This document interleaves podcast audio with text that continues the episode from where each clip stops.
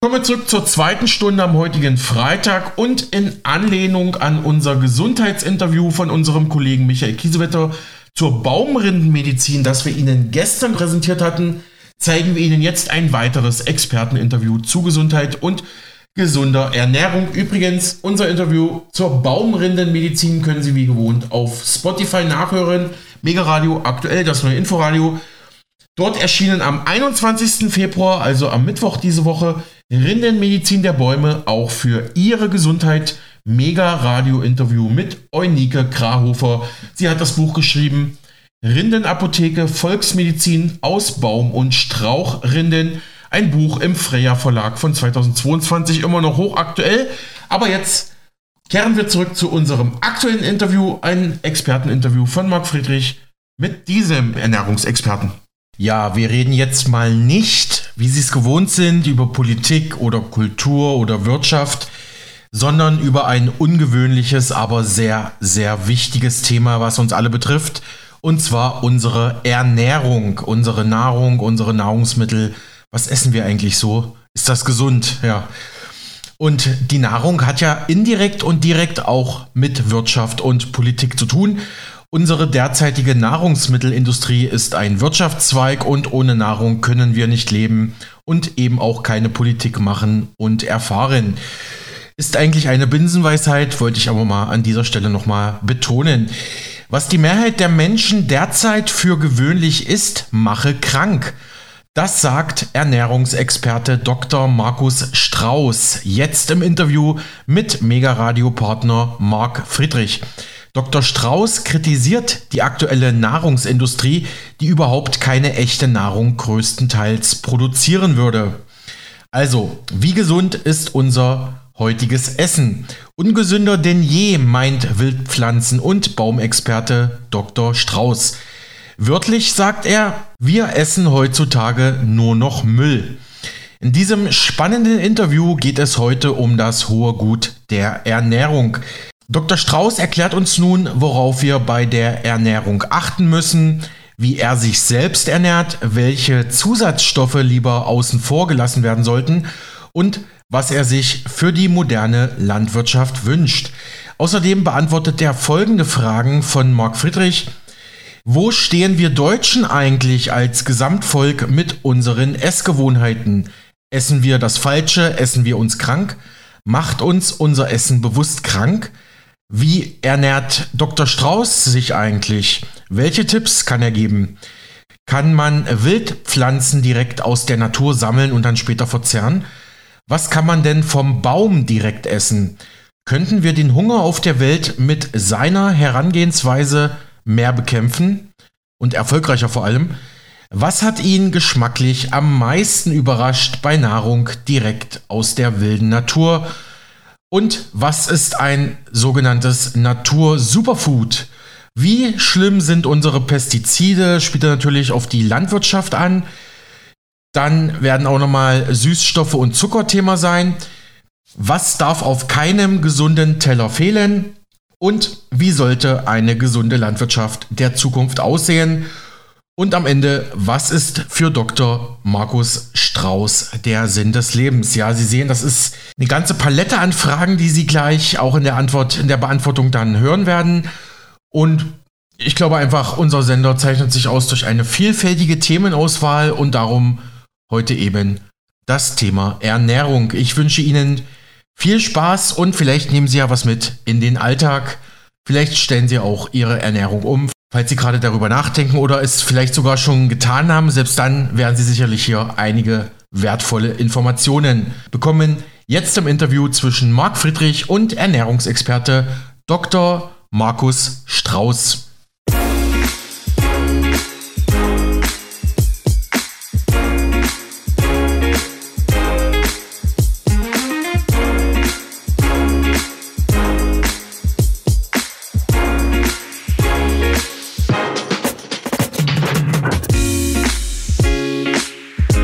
Herzlich willkommen zu einer neuen Folge Marc spricht mit. Heute Dr. Markus Strauß. Hallo Markus. Hallo Marc, grüße dich. Schön, dass du da bist, hier in meinen Privatgemächern. Nein, Spaß beiseite. Wir sind heute im Schloss Solitude und ich habe eine ganz besondere Beziehung zu diesem Schloss in Stuttgart. Ich bin hier schon als Kind rumgerannt, Markus. Kannst du das glauben? Weil, ganz einfach, mein Vater und mein Großvater haben hier die kompletten Stuckarbeiten gemacht. Ach so. Und deswegen habe ich seit jeher eine enge Verbindung zum Schloss Solitude. Aber auch jetzt, der Stuttgarter Business Club ist hier mhm. und die Familie Mink Gute Freunde von mir haben uns heute diese Räumlichkeiten zur Verfügung gestellt. Da schon mal liebe Grüße und vielen Dank. Ein Ausflug lohnt sich immer hierher. Absolut. Wir erleben gerade historische Zeiten. Kann man nicht anders sagen. Und auch du hast einiges erlebt in der letzten Zeit, in der letzten Vergangenheit. Aber heute sprechen wir über ein ganz, ein ganz wichtiges Thema, nämlich über Ernährung. Das ist dein, dein Steckenpferd über Pflanzen und so weiter. Aber ich möchte dich kurz unseren Zuschauern vorstellen. Dazu habe ich einen kleinen Text hier vorbereitet. Du bist von Kindesbein an mit der Natur eng verbunden. Du liebst Pflanzen und bist von Landschaften seit jeher begeistert. Deine Leidenschaft nach bist du, hast du auch dann studiert in Heidelberg und zwar Geografie, Geologie sowie Biologie.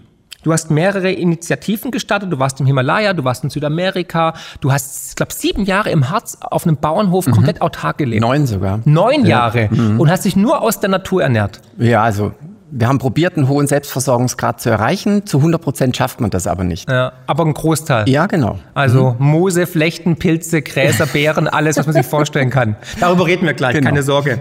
Dann leitest du seit über zehn Jahren einen Hochschulzertifikatslehrgang, nämlich Fachberater für Selbstversorgung mit essbaren Wildpflanzen. Mhm. Ich wusste gar nicht, dass es sowas gibt, aber das ist natürlich spannend und interessant. Mhm. Wie wird er angenommen, dieser Kurs? Sehr gut. Vom Tag eins an war das immer überbucht. Immer überbucht. Mhm. Okay. Wir kennen uns ja auch schon seit zehn Jahren. Wir haben jetzt zehnjähriges Jubiläum. Ja. Du hast mich damals bei meinem ersten Buch kennengelernt ja. und dann warst du auch bei einem Vortrag und seitdem sind wir eigentlich sehr eng und mhm. freundschaftlich mhm. verbunden, haben uns immer begleitet, beobachtet und so weiter und haben da vieles erlebt gemeinsam mhm. und auch gemeinsam gemacht. Und es freut mich umso mehr, dass du heute auch hier bist und dir die Zeit genommen hast und wird auch öfters kommen. Davon bin ich überzeugt. Seit diesem Jahr gibst du auch die Ausbildung zum Coach für Selbstversorgung mit essbaren Wildpflanzen als digitalen Lehrgang. Das mhm. werden wir alles auch unten verlinken, auch wenn man dich kontaktieren kann. Und natürlich 2015 hast du die Stiftung gegründet und zwar Essbare Wildpflanzenparks, kurz IWILPA. Dann hast du natürlich mehrere Bücher geschrieben. Und mein Lieblingsbuch von dir ist ja wirklich das hier, Artgerecht, 13 Thesen zur Zukunft des Homo sapiens. Mhm. Sehr empfehlenswert, aber natürlich auch wie du mal so schön sagst, Brennnesselbücher genau. und die Wildpflanzenapotheke und so weiter. All die Bücher werden wir unten verlinken. Ich finde sie alle sehr lesenswert. Es geht um Autarkie, es geht um Ernährung, es geht eigentlich um Essen aus der Natur. Ja. Dass wir eigentlich viel weniger diese ganzen industriell hergestellten Lebensmittel brauchen und eigentlich, eigentlich aus der Natur, sogar in der Stadt, uns komplett ernähren könnten mhm. oder zum Großteil. Du bist auch gern gesehener Gast gewesen, ZDF, Arte hat eine schöne Doku über dich gemacht, die mhm. sehr sehenswert, warst oft beim SWR und ja, bist sehr gefragt in vielen verschiedenen Bereichen. Beginnen möchte ich mit einer Frage nach der langen Vorrede. Es heißt im Englischen, you are what you eat. Du bist, was du isst. Mhm. Wer sind wir denn in Deutschland? Wer sind wir denn auf der Welt, was wir gerade essen? Oh je, ein weites Thema, aber wir haben uns mal jetzt überspitzt gesagt ganz schön zugemüllt mit vielem Künstlichem, woran wir eigentlich gar nicht gewohnt sind, was unser Körper gar nicht so verdauen kann im wahrsten Wortsinn. Also wenn man das mal historisch betrachtet, weil dieses Thema mit den Brennnesseln und Co., das ist ja für viele immer noch relativ exotisch. Ja. Es ist jetzt schon mehr in die Mitte der Gesellschaft gekommen, merke ich auch bei dem Klientel, was jetzt so in die Kurse kommt. Das hat sich stark gewandelt. Mhm. Aber ähm, es ist immer noch so, dass es ein bisschen so angeguckt wird, ja, ist interessant, aber es ist, äh, ich muss mich erstmal reinprobieren oder so. Ne?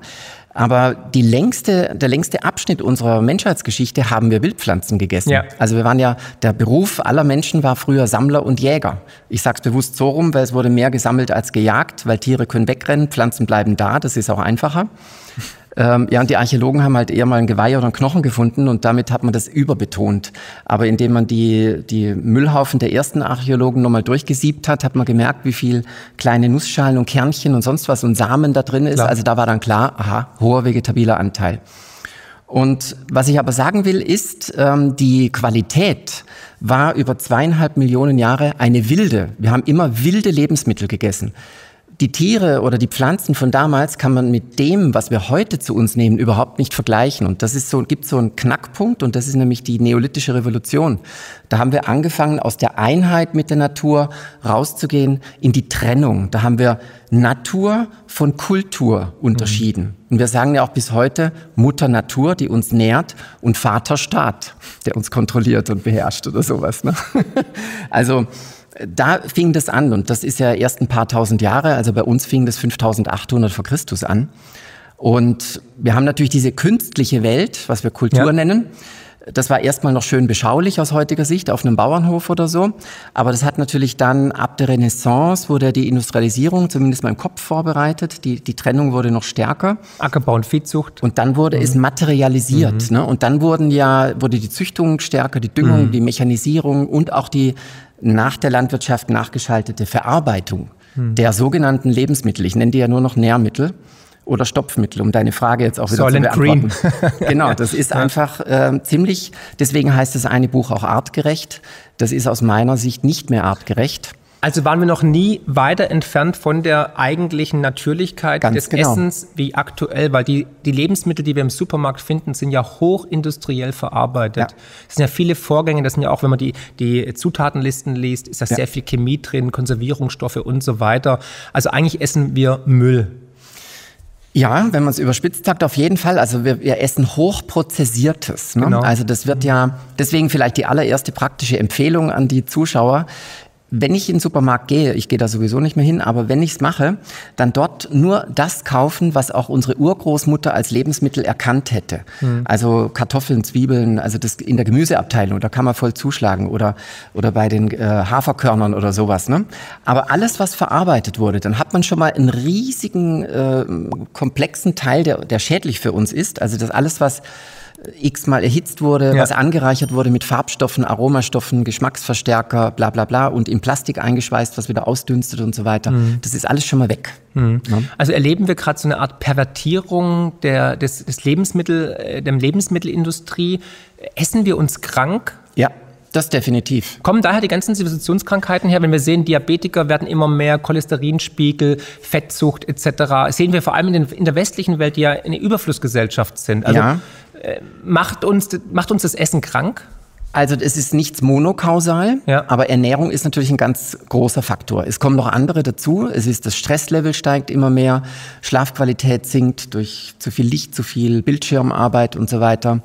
Ähm, das soziale Leben wird immer schwieriger. Das hat ja auch alles Auswirkungen dann auf die Psyche vor allem. Ne? Und äh, viel Stress muss ja. ja auch wieder das Stresshormon abgebaut werden und so weiter. Bewegungsmangel ist ein Riesenthema. Aber du hast schon recht. Also dieser Grundsatz, mal so ein bisschen salopp gesagt, du bist, was du isst, stimmt auf jeden Fall. Also das ist ja jedem Mediziner, der ganzheitlich denkt, auch sehr bewusst, mhm. dass Ernährung ein großer Faktor ist. Ne? Wie ernährt sich Markus Strauß? Oder was ist die perfekte Ernährung? Was könnten wir jetzt besser machen? Was kannst du dem Zuschauer sagen? Da müsst ihr anfangen, so könnt ihr euch gesund, bewusst ernähren, ohne dass jetzt jeder gleich irgendwie zum Kleinbauer wird und sich autark versorgt. Darüber redet man natürlich auch mhm. noch. Aber was für Tipps gibt es, die man direkt umsetzen kann? Mhm. Also in einen mit dem, mit dem Hinweis, kauf nur das, was die Oma erkennen genau. würde, finde ich schon mal sehr, sehr gut. Oder ja. umso weniger verarbeitet, umso besser, bin ich auch ein großer Freund davon. Aber ja. was gibt es noch für Tipps? Was ist das perfekte Frühstück? Was sollte man abends essen? Was soll man trinken? Cola trinken haben wir hier auf dem Tisch, also sauberes, reines Wasser, das ist schon mal wichtig und davon viel. Das machen wir jetzt auch. Weil wir müssen auch alle gut entgiften. Ja. Ne? Und was heute unterrepräsentiert ist, wenn ich das vergleiche mit der Steinzeit. Ich habe lange überlegt, was ist, wo ist eigentlich die Richtschnur? Mhm. Und bis ich gemerkt habe, das ist alles sehr relativ. Wenn, ich mache mal ein Beispiel, wenn aus heutiger Sicht jemand sagt, ähm, ich verzichte jetzt in der Fastenzeit auf die, auf die Hälfte meiner Süßigkeiten, dann ist das schon mal ein Willensakt, oder ja. wenn er es gleich ganz macht, ne? Weil das kleine Teufelchen in uns sagt natürlich, ich will es jetzt aber haben unbedingt, ne? Und er ist immer mit sich im Konflikt. Guckst du in die Steinzeit, was nun wirklich vielleicht ein Maß für uns ist, also was ja. haben wir zweieinhalb Millionen Jahre gemacht? Überleg mal, da gab es noch keine Zuckerrübe und kein Zuckerrohr. Also diesen, diese Art Zucker gab es gar nicht. Es gab Fruchtzucker. Es gab Fruchtzucker in Früchten, aber die Früchte, die wir heute haben, sind gezüchtet. Da sind die Bitter- mhm. und die Gerbstoffe rausgezüchtet und der Zuckergehalt ist höher geworden. Also die waren früher nicht so. Die waren wie eine Himbeere im Wald oder eine Heidelbeere. Mhm. Ne? Und ähm, das einzige richtig Süße, was es gab, war Honig. Und den musst du erstmal als Steinzeitmensch den Wildbienen abluchsen. Mhm. Also da relativiert sich die Süßigkeit sehr. Ja, ja, ja. Ne? Und heute haben wir, ich glaube, wenn du die, ich glaube, das ist bei 60 Kilo oder so. Vielleicht liege ich auch falsch oder 35 Kilo, aber es, sind, es ist wirklich ein Sack voll Zucker, was wir mhm. pro Kopf essen. Also weniger Zucker ist schon mal der erste, also ja, genau. industrieller Zucker. Also genau, das runterfahren. Also ich bin, damit niemand Angst kriegt, ich bin kein Dogmatiker. Ja. Mein Leitsatz ist auch, es muss immer gut schmecken, weil äh, ein Essen, was nicht schmeckt, macht uns säuerlich und, und also da bist du einfach nicht in der Kraft, weil du schlecht gelaunt bist. Das ist mir wichtig. Deswegen heißt die eine Buchreihe auch Natur und Genuss. Ja. Es muss gut schmecken. Also jetzt sind alle entspannt, dann kann ich weiter erzählen. also ich würde empfehlen, was könnte ich dann ganz grundsätzlich, würde ich sagen, Flucht in die Qualität. Mhm. Also egal, ob wir jetzt auch mal Fleisch essen, ich persönlich bin Vegetarier, aber wenn Fleisch, dann eben wirklich weniger und wenn dann wirklich richtig fair, also dass man ähm, vielleicht mal an, an Wild guckt, dass man irgendwo ein Wild bekommt oder dass man von Urea zum Beispiel, das sind die, die die Rinder wirklich mit Hörner und, und ja. äh, in, in Herden und so weiter. Ne? Also das ist noch besser wie Demeter oder so, dass ich so eine Top-Qualität bekomme, mhm. wenn ich das essen will. Weil alles andere, wir essen ja auch das mit, auch den ganzen Stress, was das Tier hatte und so weiter. Das ist einfach nicht gut für uns. Ja. Ne, kann man einfach so sagen. Also pflanzlich mehr und bei den Pflanzen mehr Grünes. Das Grüne ist wirklich sehr unter die Räder gekommen. Mhm. Man könnte auch ganz salopp sagen, treibt bunt. Also nicht nur grün, sondern auch die, die ganzen Anthocyane nennt man diese dunklen Farbstoffe. Die sind sehr gut gegen den äh, Zellstress, den wir haben, die freien Radikale und so weiter. Oder auch die roten Farbstoffe. Also alles, das ganze. Radieschen, Paprika, Tomaten. Ja, Paprika ja. hat sehr viel davon. Carotinoide. Also mhm. Paprika, das merkt man hinten, ja. wenn man schneidet und so. Ne? Karotten, da kommt der Name her. Carotinoide. Carota. Und also das sind sehr wertvolle Gemüse. Wurzelgemüse essen wir zu wenig und zu wenig vor allem Blattgemüse, Grünes. Und in dem Bereich können wir jetzt mit den Wildpflanzen voll pokern, mhm. weil da finde ich ja im Supermarkt nur noch ein bisschen Brokkoli oder ein bisschen Spinat, wenn es um mhm. Blattgemüse mhm. geht, oder ein paar Kohlsorten. Früher hat man auch mehr Kohl gegessen, das hat ja auch abgenommen. Und wir finden auch bei dem Blattgemüse heute viel Gebleichtes. Ne? Mhm. Also das ist dann im Dunkeln, damit es zarter ist und nicht so bitter und so weiter.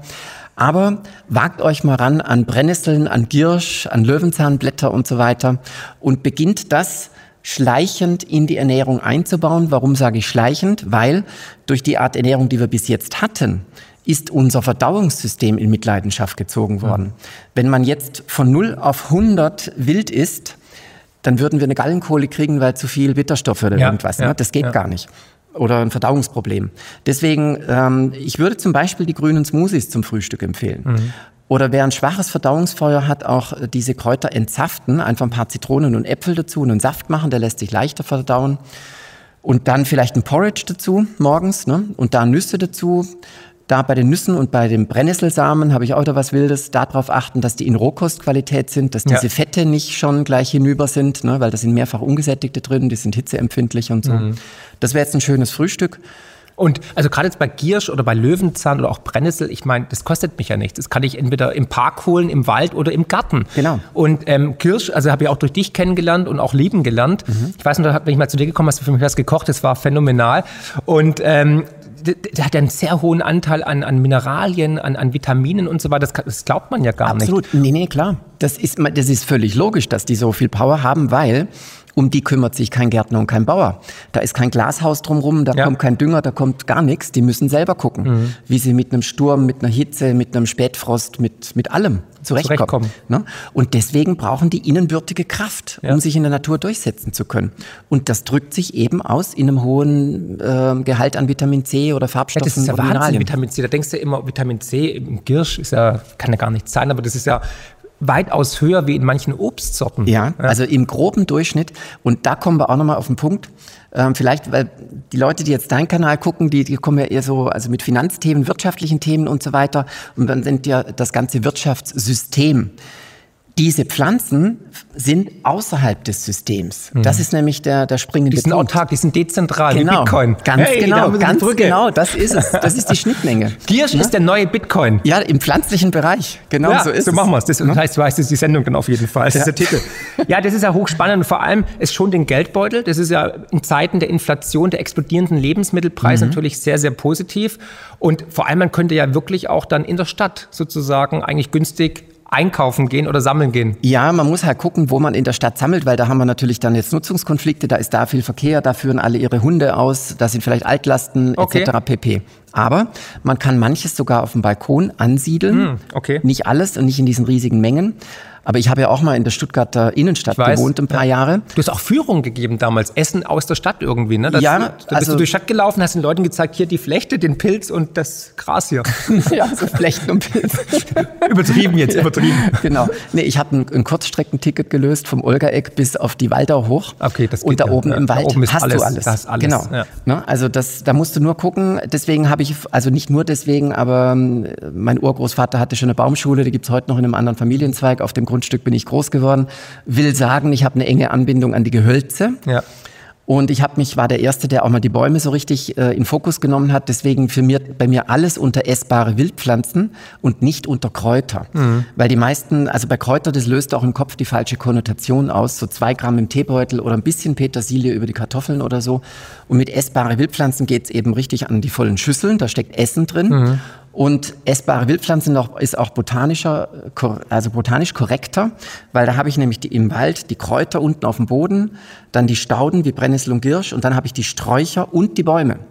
Und da war ich der Erste, der das so richtig ganzheitlich im Puncto Essen Erkannt hat. äh, durchdekliniert hat und erkannt hat, ja, das ist altes Wissen, erkannt haben es schon andere, aber ich habe dann aus diesen vielen Quellen alles zusammengesucht und habe das allererste Buch drüber gemacht, über, also es hieß Köstliches oder heißt Köstliches von Waldbäumen, wo es nur um Bäume geht. Was kann man denn von Bäumen essen?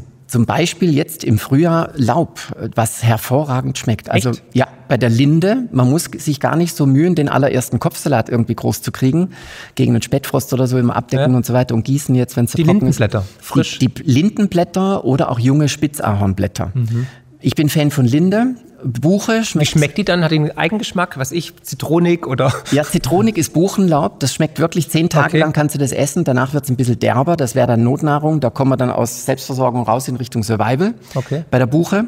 Aber Linde hat einen längeren Erntezeitraum. Das fängt ja im April an grün zu werden. Mhm. Das kannst du bis, in, bis zur Blüte so im Juni essen. Da ist das Laub noch jugendlich, frisch und auch noch sauber, weil, die, weil der Honigtau noch nicht drauf war. Jetzt muss ich kurz unterbrechen. Ich erinnere mich an meine Oma. Meine Oma hat mir immer gesagt, sie mussten auf der Flucht nach dem Krieg mussten sie Gras essen und es ist ihnen gar nicht bekommen, hat auch keine Nährstoffe und da werden so Leute daran gestorben. Stimmt das denn oder kann man Gras essen? Nee, Gras ist was für Tiere, die einen zweiten oder dritten Magen Okay, haben. also und die müssen wiederkäuen. hätten, hätten die praktisch dann Laub gegessen von der Linde Ja. oder vom Bergahorn oder Brennnesseln oder Löwenzahn, wäre es ihnen besser ergangen. Ja.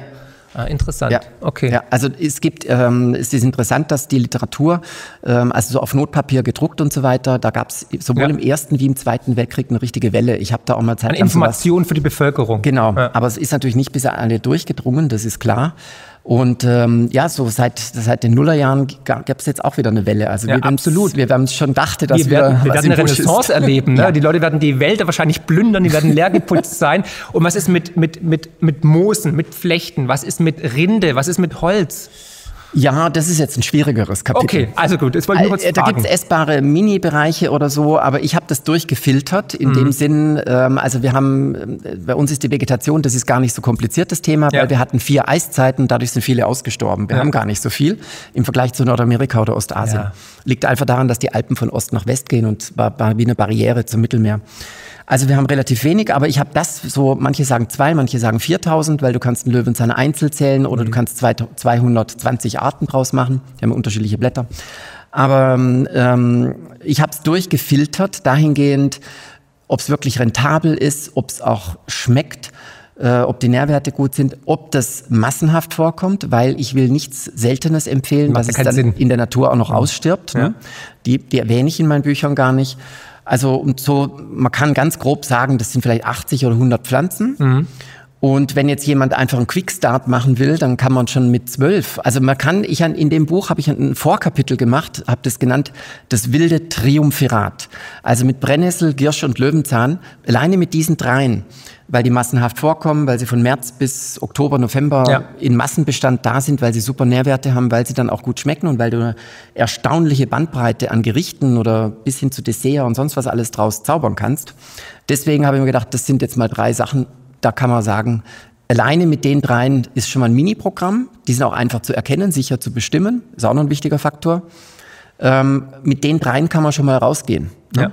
Und dann, äh, wenn man alleine die drei in seine äh, Alltagsernährung übernimmt. Mhm. integriert, kriegt man einen hohen Selbstversorgungsgrad und einen saubereren Darm, ein entgiftetes Bindegewebe, Säurebasenhaushalt regelt sich, der Heißhunger nach Süß lässt nach, etc. pp. Weil der innere Arzt fängt sofort an zu arbeiten. Mhm. Das ist natürlich alles hochspannend. Das heißt, wir könnten eigentlich den Hunger in der Welt eigentlich de facto besiegen, Ja. indem wir uns mehr aus Natur wieder ernähren, uns rückbesinnen, woher wir eigentlich kommen, was Ja. wir essen können. Ja. Ähm, was, also, was hat, dich beim, was hat dich geschmacklich am meisten überrascht, wo du irgendwas entdeckt hast? Also, wo du sagst, boah, krass, ich hätte nicht gedacht, dass jetzt irgendwie Birkenblätter so genial schmecken nach Karamell oder so.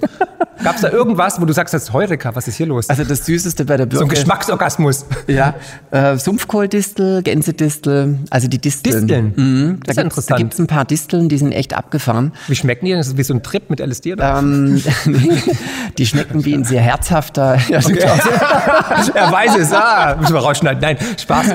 Okay, wie? ähm, wie ein herzhafter Spinat ähm, mit, mit einem bitter, kleinen, bitteren Hauch drin. Und das finde ich eben sehr spannend. Also, weil die Artischocke ist nämlich auch eine Distel. Ja. Das ist wirklich was für Feinschmecker. Aber jetzt, wenn wir schon bei Drogen sind, wie schmeckt denn Hanf? Oder ist es auch äh, ernährungsphysiologisch interessant? Ja, Hanf ist eine super Pflanze. Ja, okay. Hanf wird eine Renaissance erleben Ja, in der Landwirtschaft. okay. Überhaupt haben wir hier, ähm, da, da bin ich jetzt dabei. Also Ich nicht hab- rauchen, essen. Ja, ja, klar, Hanf, also bauen, äh, das ist ja auch ein super Baumaterial, Mhm. es ist super für den Boden, es regeneriert den und entgiftet den auch. Kleider. Es durchwurzelt ganz Ja. tief. Du kannst, ich habe Hanfleinen gerade als Pulli an. Und wenn du Hunger hast? Und wenn du Hunger Perfekt. hast, die Samen, das Öl, ja, eiweißreich. Also, und dann die anderen Themen. Ne? Ja. Nee, das ist eine, eine super Rundumpflanze. Ja. Ganz Gibt klar. es denn auch irgendeine Pflanze, die dann auch so Endorphine irgendwie einen verabreicht oder anderweitig sozusagen?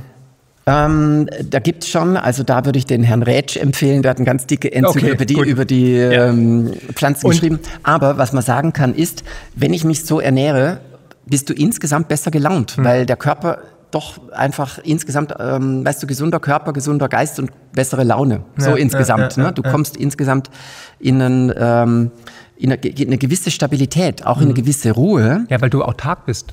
Ein Stück weit bist du autark und vor allem, du kommst ja regelmäßig in die Natur. Du bist an die Zyklik der Natur wieder angebunden und kommst auch mal zur Ruhe. Ich finde die Formulierung im Deutschen auch schon so klasse, weil das heißt, die Ruhe ist immer da. Ich muss nur zu ihr hingehen, zur Ruhe kommen, im Wald zum Beispiel. Ja. Und dann hast du das Grüne, du kommst mal aus diesem E-Mail, Ja, ja. äh, sozialen Medien, sonst was, Dauerdings raus. Würde den Menschen gut tun, glaube ich. ja, absolut. Alleine das Sammeln ist schon ein Gewinn. Die frische Luft, sanfte Bewegung, du spazierst dir dahin. Was ist denn ein Superfood aus der Natur? Also Giersch hast du schon erwähnt, Brennnessel auch, aber Ja. wir kennen ja diese Goji-Beeren, wir kennen irgendwie ähm, Acai und so weiter, Dragonfruit und so weiter. Gibt es ja tausend Sachen, die irgendwie teuer vermarktet werden. Sind es Superfood oder sind die einfach nur, ist es Marketing? Das sind, das sind schon Superfoods. Aber es besteht keine, aus meiner Sicht keine Notwendigkeit, dass wir die jetzt aus Brasilien oder sonst Genau. woher importieren. Weil wir haben hier zum Beispiel im Beerenbereich haben wir die Hagebutte oder im, also im Fruchtbereich die Hagebutte oder den Sanddorn zum Beispiel. Ne? Schlehen. Und die Schlehen, ganz genau. ja, Also wir haben super Sachen, die, die enorme Nährwerte haben. ja, und extrem viel Vitamin C zum Beispiel, weiß Ja. ich bei der Schlehe. Ja, okay, also auch bei den bräuchten das- Hagebutten vor allem noch. Ja, bei Hagebutten. ja. Aber das heißt dann praktisch, wir bräuchten diese ganzen teuren, äh, weit hertransportierten Nein. Superfrüchte und Superfoods gar nicht, sondern wir haben den. Was ist noch ein Geheimtipp? Gibt es ein Geheimtipp, wo du sagst, das ist wirklich so, der Giersch ist völlig unterbewertet, aber ich habe hier noch die, die äh, Sumpfdotterblume oder sowas. Die ist leider giftig, aber Nein! Guck, ich wäre schon tot. Ich wäre schon tot in der, in der freien Natur. hey, Survival of the Fittest. ja. Deswegen brauche ich dich. Wir brauchen die Schwarmintelligenz. Das kann ja keiner alles überblicken, Nee. das ist ja logisch. Ne? Muss alles lesen. Genau. Nee, das ist, äh, wir brauchen alles. Ja. Wir müssen uns da auch vernetzen und so ist ja völlig klar. Es entstehen also wirkliche neue Potenziale auch für die Landwirtschaft. Mhm. Weil wir hat, in Nischen gibt's das schon. Also ich bin ja auch verbandelt mit, mit, einer, mit einer Plantage, die die Sanddorn anbauen in Ja. Brandenburg oben. Wir haben hier im Schwäbischen einen Hagebuttenbauer. Ähm, wir haben so viel Know-how. Ich habe also etliche Pflanzen jetzt entdeckt. Ich habe einen Schaugarten angelegt, wo ich auch Versuche mache. Äh, oder auch in den Evilpas mit Gärtnern zum Beispiel zum, manchmal zusammenarbeite, wo, es darum geht, wie kann man die Pflanze jetzt da ansiedeln. Und ähm, ich mache auch Versuche dahingehend, dass ich mal zum Beispiel so einen Wiesenbärenklau, der hat mich sehr beeindruckt. Also das ist eine Pflanze, wo sich viele auch fürchten, weil es auch den mit R gibt, den Riesenbärenklau, wo man sich dann fotomäßig da, also mit Licht zusammen gibt's dann Brandblasen und so. Ähm, aber der mit W, der WBK, Wiesenbärenklau, der schmeckt super. Also mhm. das war eine echte Entdeckung. Okay. Und ich hatte dann mal eine Pflanze isoliert im Garten stehen, also drumherum ja. einfach, äh, dass er solitär ist, frei ist und schön gegossen und so und schön auf fette Erde drauf. Das ist ein Busch geworden. Also ist natürlich eine krautige Pflanze, aber Busch groß. Und das konnte ich gar nicht mehr alles essen. Eine ganze Seminargruppe hat da ständig Smoothie davon, von dieser einen Pflanze. Das kenne ich von Beinwell und von Topinambur. Ja, ja, genau. die, die wuchern auch so. Wahnsinn, Wahnsinn. Und da ist mir klar geworden, Moment mal, mhm. wenn man das jetzt äh, ein bisschen reinbringt in die Landwirtschaft im Sinne von, dass man da mal eine Reihe anpflanzt davon, ja. ähm, weißt du, dass da mit dem Erntegerät rübergehen könntest, man Dann. hätte Spinat tonnenweise. Oder die Melde. Wenn ich das noch sagen Gerne, darf. Bitte. Weißt du, wir machen so einen Irrsinn. Wir, wir sprühen so viel, was wir essen könnten, mit Glyphosat tot. Genau, das hatte ich jetzt als nächste Frage. Ah ja, genau. okay. Ja, nee, nee, genau. Geh, geh, geh, geh, go for it. Also wir sprühen so ja. viel, was wir essen könnten, mit Glyphosat tot, statt dass wir es machen lassen mhm. und nachher absammeln ja. oder auch ernten. Also da, da müsste man halt jetzt ähm, Versuche machen, wie man auch, weil das alles mit Hand zu machen, ne? also ich finde das nicht schlimm, wenn man jetzt auch mal, äh, weißt du, die, die, ich glaube, dass die Landwirtschaft der Zukunft so ist, dass wir eine, eine, eine Schnittmenge finden müssen zwischen Wildpflanzen, aber auch äh, ein Stück weit schon mit Traktor und Pflug und Ecke und Natürlich, so weiter arbeiten. Ne? Und dass man aber die Feldflur auch wiederbelebt, indem ja. man da zum Beispiel auch mal einfach eine Reihe äh, Nussbäume drin hat oder Obstbäume und dann eine maschinenbreite Getreide, aber richtig so in Demeter guter Qualität und dann eben auch mal ganz bewusst äh, die Melde, die wir jetzt immer rausspritzen, also der wilde Spinat, der im Maisfeld wachsen möchte mhm. oder die Gänsedistel, die mal ganz bewusst ansehen, weil die schmecken einfach gut. Ja, was wir halt gemacht haben, ist natürlich Monokultur. Ne? Früher hat man ja praktisch die Pflanzen einfach wachsen lassen und die suchen sich ja aus, wo sie wachsen. Wenn sie nicht wachsen können, dann, dann wachsen sie einfach ja. nicht. Ne? Und die begünstigen sich auch gegenseitig. Ich meine, Peter Wohleben hat ja sogar Bücher darüber geschrieben, ja. wie Bäume miteinander kommunizieren, wie Pilze in der Symbiose leben mit irgendwelchen Bäumen und so weiter. Und so ist es ja auch in der Natur. Ne? Man weiß genau. ganz genau, man kann halt irgendwie den Apfel nicht neben der, neben der Zwiebel irgendwie anpflanzen, weil die es nicht begünstigen. Und jetzt haben wir in den letzten 150 Jahren gesehen, Ackerbau und Viehzucht, die äh, landwirtschaftliche Produktion wurde massiv skaliert mit, mit Maschinen, Pestiziden, mit Monokulturen. Wir sehen Massentierhaltung. Massentierhaltung war auch ein Grund, warum ich aufgehört habe, Fleisch zu essen vor ähm, 28 Jahren, also wo ich geboren wurde. und ähm, ja, wie, wie, wie schlimm sind diese Pestizide? Nehmen wir die mit auf in die Ernährung? Gehen die, die gehen ins Grundwasser, aber essen wir die auch mit? Sind wir jetzt auch sozusagen resilient gegen, gegen den wilden Spinat? ja, wir essen so einen Cocktail, das, da kommt ja kein Mensch mehr mit. Und jeder von uns hat ja auch noch eine individuelle Körperbiochemie. Ne? Also äh, ich hatte schon von Anfang an, fand ich das immer obskur mit diesen ganzen Grenzwerten, weil ähm, wenn du dann definierst, auf der Paprika ja. darf so und so viel drauf sein oder so oder drin sein, weißt du, aber dann ja. isst du ja hier ein bisschen von dem und beim nächsten Gemüse ein bisschen von dem und da ein bisschen von dem und dann noch der Stress dazu und, äh, und alles zusammen gibt ja einen Cocktail, das kann kein Mensch mehr nachvollziehen. Mhm. Also es ist nicht umsonst so, dass, dass die ganzen Zivilisationskrankheiten, also das Wort muss man sich schon mal ja, auf, äh, Zivilisation und Krankheit ist eigentlich ein Widerspruch in meinen Augen. Also mhm. Zivilisation und Gesundheit müsste ich zusammenkriegen. Ja. Genau. Mhm. Und inzwischen gibt es ja kaum noch gesunde Menschen, also die, die ja. wirklich. Äh, ja gut, da kommen jetzt Kritiker und sagen natürlich, ja, aber Herr Strauß, ähm, wir werden doch immer älter. Die durchschnittliche Lebenserwartung ist in den letzten 50 Jahren, hat sich verdoppelt in der westlichen Welt. Aber die Frage ist natürlich, werden wir gesund älter mhm. oder vegetieren wir vorhin hin, werden nur noch am Leben erhalten mit Medikamentenmix und ja. Pestiziden? Und die Leidenszeit ist größer geworden, mhm. die Liegezeit sozusagen. Mhm. Aber ich glaube auch die Leistungsfähigkeit der körperliche. Wenn ich mich selber angucke, wir sitzen heute ja sehr viel. Ne? Wenn ich das mal vergleiche, was mein, mein Großvater, Jahrgang ja. 1904, im Schwarzwald aufgewachsen, was der rein körperlich im, imstande war mhm. zu leisten, bis ins hohe Alter, mhm. da würde ich nicht mehr mitkommen. Mhm. Obwohl ich jetzt auch schon dadurch, dass ich anders lebe, äh, doch auch ein paar andere Sachen gewohnt bin. Aber das, da merkt man, da haben wir auch abgebaut. Mhm. Ne? Mhm. Also das ist äh, ein Stück weit ein Märchen. Okay, interessant. Ja, was darf denn, äh, äh, noch eine Frage zu Zucker. Du hast vorhin Zucker ver, verunglimpft oder gesagt, man sollte eher darauf verzichten. Was ist denn mit Süßstoffen? Die werden ja gerne als noch Ersatz, schlimmer. wollte ich gerade sagen, aber die werden ja als Ersatz herangenommen von vielen Menschen, die dann übergewichtig sind, die sagen, ich will mich gesund ernähren, ich kaufe Leitprodukte oder ich kaufe dann nur Coke Zero und so weiter. Also Süßstoffe sind noch schlimmer? Komplett streichen. Komplett streichen. Das ist echt, also aus Chemie meiner pur. Sicht, ja, das ist Chemie pur und es ja. ist ja auch nachgewiesen, dass das negative Auswirkungen hat. Kann ich jetzt nicht im Einzelnen herbeten, aber da gibt es x Studien dafür ja. mhm. oder, oder darüber oder dazu.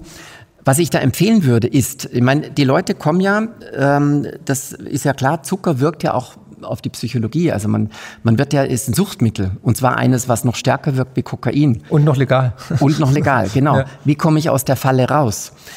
Indem ich mehr Bitteres esse. Mhm. Also das Ayurveda Gegengewicht. Mhm. Ganz genau, weil im Ayurveda werden ja fünf Geschmacksrichtungen unterschieden. Ne? Das, das gleiche bei unserem Geldsystem macht genau das Gegenteil von dem, was die breite Masse macht. Mhm. Alle kaufen irgendwie Häuser, Lebensversicherung und Papiergeld, kauft Bitcoin, kauft genau. Sachwerte und so weiter. Ganz genau. Ja. Und hier sind es jetzt mal Löwenzahn mit Bitterstoffen oder, oder Tee aus der Artemisia-Familie, also Wermuttees oder sowas. Das klingt jetzt vielleicht erstmal bitter, aber man gewöhnt sich sehr schnell daran. Schmeckt auch bitter. Ja, es schmeckt auch bitter und man kann das ja dann auch so verdünnen, dass man da reinkommt. Aber man wird sehr schnell feststellen, dass man einen Hunger auf Bitter entwickelt. Der Körper sagt, ach, das habe ich schon ewig nicht mehr gehabt, Jahrzehnte mhm. nicht mehr. Ja, wow, toll, schmeckt mir. Hat dann ein Bedürfnis danach und der tolle Effekt ist der Heißhunger auf Süß löst sich auf. Und, und dann komme ich aus der Psychofalle raus. Ja. Und es das heißt nicht umsonst, sauer macht lustig. Und weil wir zu viel Zucker essen, sind da draußen alle so kriescremig. Wetten? Ja, Wetten? es ist so.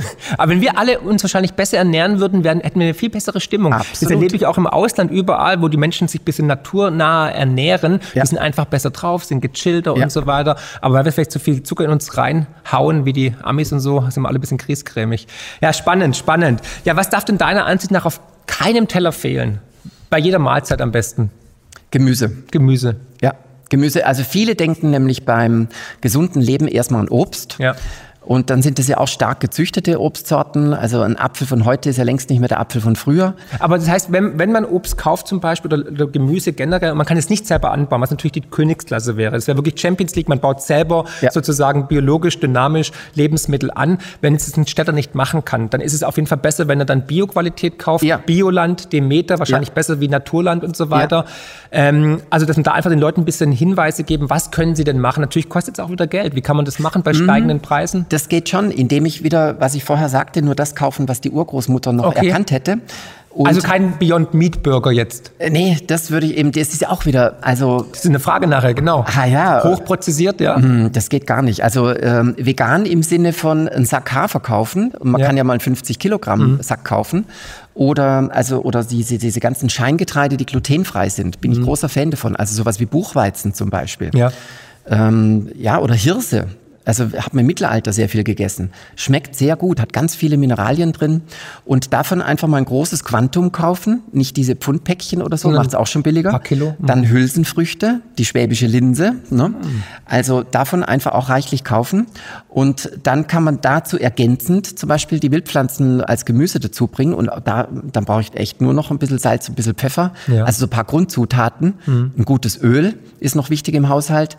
Und dann, wenn ich dann ein paar Salat anbaue und das noch ergänze mit Girsch zum Beispiel oder, oder essbare Wildblüten oder ein paar Baumblätter rein oder sowas, dann habe ich einen wunderbaren bunten Salat mit viel Mineralien. Also sehr, ja. das ganze, die ganze Ernährung wird dann basenüberschüssig, weil sie super reich ist an, an äh, Mineralien und Spurenelementen.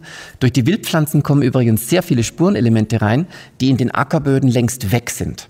Weil wir haben ja durch das Glyphosat das Bodenleben zerstört und die Böden anfällig gemacht für Erosion. Deswegen haben wir also so Phänomene wie diese Schlammfluten und so Sachen, mhm. weil der Boden gar nicht mehr lebt und gar nicht, keine Struktur mehr hat. Und Selen, auch wichtig fürs Immunsystem, ist inzwischen im Ackerboden weitgehend weg. Im Wald haben wir noch im Durchschnitt ein gesünderes Leben, weil da die Erntezeit eben 100 oder 120 Jahre ist. Wenn ich jetzt eine Brennnessel oder einen Girsch aus dem Wald hole, habe ich automatisch diese Spurenelemente da drin. Mhm. Also bei Bäumen noch mehr, also die Bäume helfen ja, die sind wie Nährstoffpumpen, die gehen ja tief runter ins Erdreich, produzieren dann oben ihr Laub, im Herbst fällt es runter und in diesem alten Laub wächst dann wieder der Girsch oder Wird's sowas. Ne? Ja. Genau. Also deswegen, das Wilde muss unbedingt integriert werden mhm. und wir sollten insgesamt ähm, einfacher, aber damit auch gesünder äh, uns ernähren, einfacher im Sinne von eben nicht diese, diese hochprozessierten, schon Convenience-Produkte, das alles weglassen. Auch alles, was jetzt äh, in den letzten, in, im, im Zuge der digitalen Revolution kam, ja Convenience-Food, das ganze To-Go und Fast-Food. Genau, die schicken ja alles ja. und diese, die, auch diese diese ähm, veganen Produkte, die gerade so en vogue sind, ne? Rügenwald, ja. Rügenwalder Mühle heißt es, glaube ich. Ja, die so. stellen jetzt alle um, weil es ein Wachstumsmarkt ja, ist. Genau, weil es halt höhere Rendite ist und so. Aber wenn man dann mal auf die Zutatenliste schaut, auch bei Beyond Meat zum Beispiel, das ist ja, das klingt ja wie ein, klingt wie ein chemisches ähm, Experiment eigentlich. Und alle denken, sie tun sich was Gutes. Nein. Aber es kostet ein Schweinegeld und es ist hochprozessiert und keiner weiß, wie der Körper darauf wahrscheinlich langfristig reagiert. Genau. Also du kannst wunderbare Frikadellen machen und das geht auch wirklich schnell. Ich habe mhm. auch jetzt nicht immer so viel Zeit zu kochen, also weil ich ja auch viel und so weiter. Ähm, aber du kannst einfach Haferflocken durchdrehen, ja. Haferflocken machen, frisch geschrotet mit so einer Mühle, das würde mhm. ich empfehlen. Gibt's von Eschenfelder zum Beispiel ja, auch ja. ästhetisch sehr schön. Das drehe ich morgens durch, setze es mit dem heißen Wasser an. Ein Teil kannst du als Frühstück essen. Und wenn du ein Teil stehen lässt, die quellen so auf, das wird nachher, das bindet auch. Mhm. Und dann kannst du da äh, das einfach noch würzen oder noch ein paar Kräuter rein und so weiter und, und das dann wieder im Fett ausbacken, dann hast du ganz tolle äh, vegetarische Also Fakt ist, Fakt ist ja, da, da sind wir ja auch Brüder im Geist, wir beide spüren ja, da draußen ist was in Bewegung. Wir erleben gerade einen Paradigmenwechsel und zwar nicht nur gesellschaftlich und monetär und politisch, sondern natürlich auch wahrscheinlich äh, in der Industrie, also in der, in der Wirtschaft, mhm. in, der, in, der, Landwirtschaft. Ja. Und wir haben jetzt durch den Ukraine-Konflikt gesehen, wie abhängig wir auch sind natürlich von, von in, in der Globalisierung von anderen Nationen, die uns beliefern mit Dünger, mit Weizen. Und Russland, Ukraine sind der größte Exporteur für Weizen, für Dünger und so weiter. Und es wird natürlich auch Auswirkungen haben, nicht nur aufs Portemonnaie, das durch steigende Preise, sondern auch auf die Versorgung mit Lebensmitteln. Da ist natürlich die Frage, wie können wir uns autark machen und wie muss die Landwirtschaft in Zukunft anders arbeiten? Wir haben schon drüber gesprochen, Demeter, Bioland, biologischer Anbau, wieder zurück zur Natur, auch die Landwirte, die auch wirklich auf, ja, auf, ähm, auf Mengen sozusagen produzieren, alles rauskitzeln, was geht, mhm. da noch ein bisschen was drüber sprühen, dann noch ein paar Wachstumshormone spritzen und so weiter. Also da wird es wohl meiner Ansicht nach auch eine große Veränderung geben und zum Besseren hin eigentlich. Mhm. Und trotzdem habe ich die Hoffnung, dieses goldene Zeitalter, dass wir trotzdem die ganze Welt eigentlich ernähren könnten. Also keiner muss eigentlich auf der Welt Nein. hungern, wenn wir endlich diese geistigen Grenzen einreißen. Wie siehst du das? Wo geht da die Reise hin? Glaubst du auch, dass wir eine neue Zeitrechnung erleben? Ja, absolut. Mhm. Ich meine, das ist völlig klar das alte System bricht jetzt einfach mit Getöse zusammen und wenn was zusammenbricht, wirbelt das auch viel Staub auf. Aber äh, im, wenn man jetzt da sich völlig darauf fokussiert, kann man auch Angst bekommen. Das sind natürlich furchtbare Bilder und so weiter, das ist alles klar. Aber das Neue wächst ganz still. Also wenn du einen Wald äh, anpflanzt, der macht kein Getöse beim Hochwachsen. Mhm. Und das haben wir jetzt ja auch. Also viele Leute denken ja um. Also diese Krise braucht es vielleicht auch, damit Leute sich umorientieren. Und das haben ja auch schon Tausende gemacht oder Millionen. Keine Krisen Ahnung. sind Chancen, deswegen genau. die größte Chance aller Zeiten. Das ist übrigens noch ein Geschenk, das ich dir natürlich geben oh, möchte. Danke das vielmals. Da steht auch viel zu Zyklen drin. Und ja. ja, Krisen sind tatsächlich Chancen. Auch diese Krise, die wir momentan erleben, da bin ich auch völlig hoffnungsfroh und optimistisch, wird die Welt und wird den Menschen weiterbringen. Mhm. Und deswegen, ich würde jetzt nicht den Kopf in den Sand stecken, ähm, sondern ich würde eher den Kopf in den Sand stecken, um nach Kirsch zu suchen, nach Flechten zu suchen, nach Lebensmitteln zu suchen ja. und sich autark zu machen, zu lernen, wie können wir uns gesund ernähren, wie können wir als Weltengemeinschaft besser zusammenleben, wie mhm. können wir eine gerechtere Welt schaffen. Und deswegen habe ich dich auch eingeladen, weil natürlich hast du nichts mit Wirtschaft zu tun oder wenig, ein bisschen was, aber einfach, weil wir müssen das Gesamtbild sehen. Ne? Wir müssen, wie du gesagt hast, die Schwarmintelligenz, Netzwerken, Synergien entstehen lassen, gemeinsam an einem Strang Strang ziehen, weil wir müssen essen, wir müssen trinken, wir brauchen Ackerbau genau. und Viehzucht, wir brauchen aber auch ein Geldsystem oder halt ein Geldsystem, das dem Menschen dient und auch die Natur, die dem Menschen ja seit jeher dient und die mhm. wir nicht vergewaltigen dürfen, sondern die wir nützen müssen zu unserem Vorteil, um so auch Gerechtigkeit zu schaffen. Ja, also Ernährung ist ja ein Riesenbestandteil der Wirtschaft auch. Ne? Und wir müssen uns einfach insgesamt neu erfinden.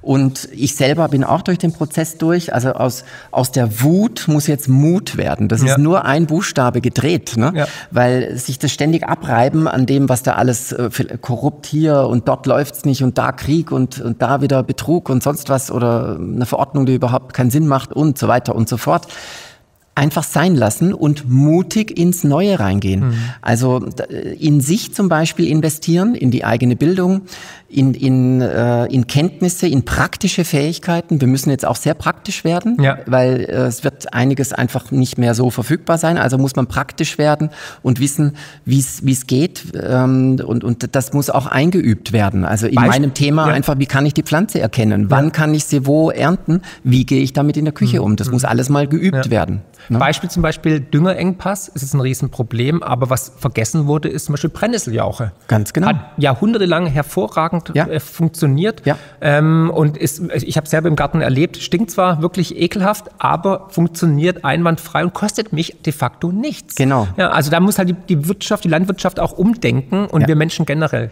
Auch mit Mulchen und, und Mischsachen. Also du kannst ja Leguminosen anbauen, mhm. also Erbsen oder Linsen, die binden ja wieder Luftstickstoff und so weiter, düngen dann gleich wieder.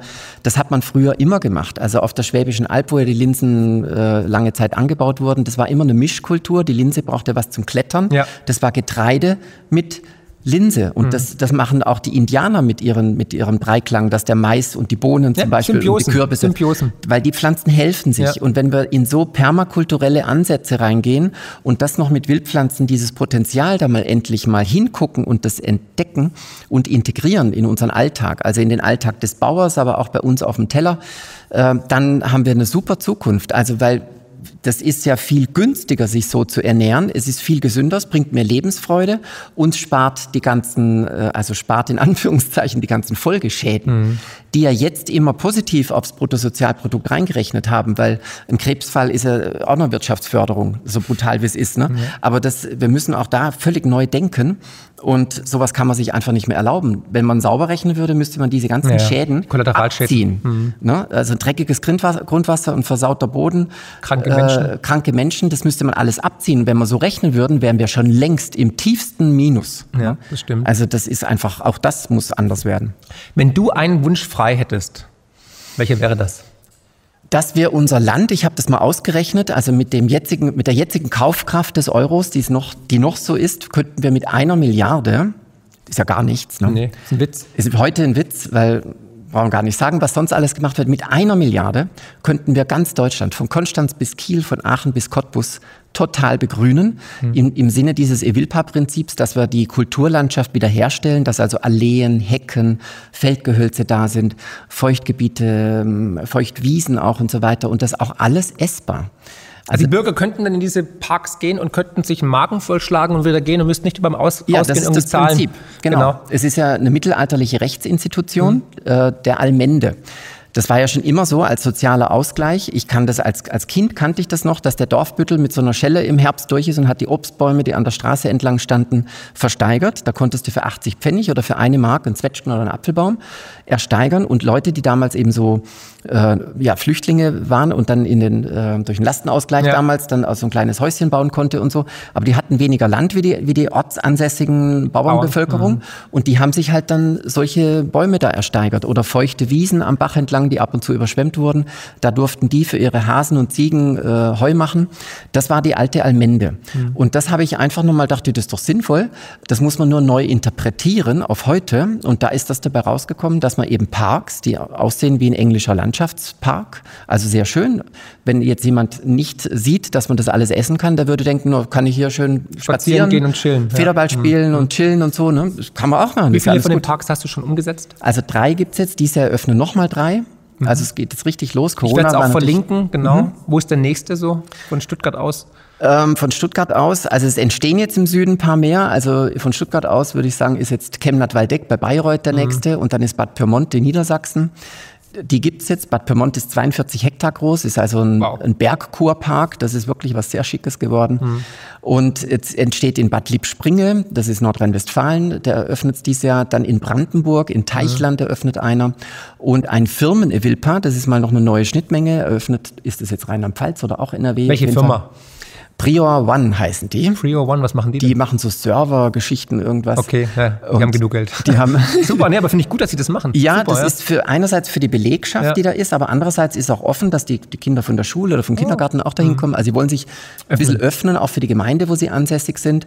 Und ähm, das ist jetzt mal ein neues Projekt. Ich suche, ich lote eben auch die Schnittmengen aus, was man alles machen kann, mhm. weil so Firmengelände, habe ich schon oft gedacht, das manche Firmen machen. haben Bauerwartungsland nebendran mhm. oder es ist einfach sehr, ja, einfach da im Busch abgestellt oder so ein bisschen repräsentativ. Ja, genau. Ja. Auch ökologisch manchmal taugt's nichts. Also ästhetisch meistens sowieso nicht. Und da habe ich mir überlegt, was kann man da machen, dass die schöne Pause machen können.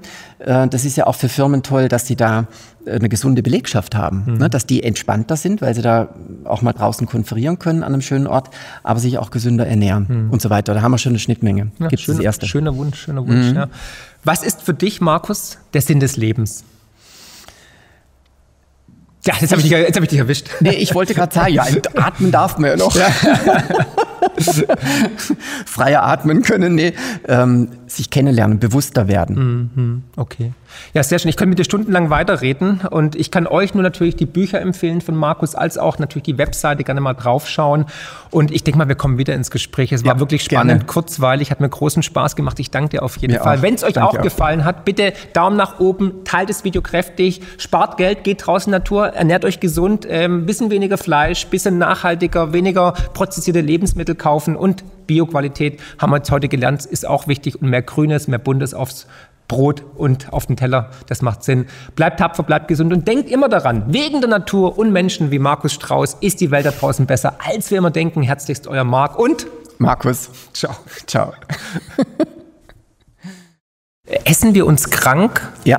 Das definitiv. Kommen daher die ganzen Zivilisationskrankheiten her, wenn wir sehen, Diabetiker werden immer mehr, Cholesterinspiegel, Fettzucht etc. Sehen wir vor allem in, den, in der westlichen Welt, die ja eine Überflussgesellschaft sind. Also ja. äh, macht, uns, macht uns das Essen krank? Also es ist nichts monokausal, ja. aber Ernährung ist natürlich ein ganz großer Faktor. Es kommen noch andere dazu. Es ist das Stresslevel steigt immer mehr, Schlafqualität sinkt durch zu viel Licht, zu viel Bildschirmarbeit und so weiter.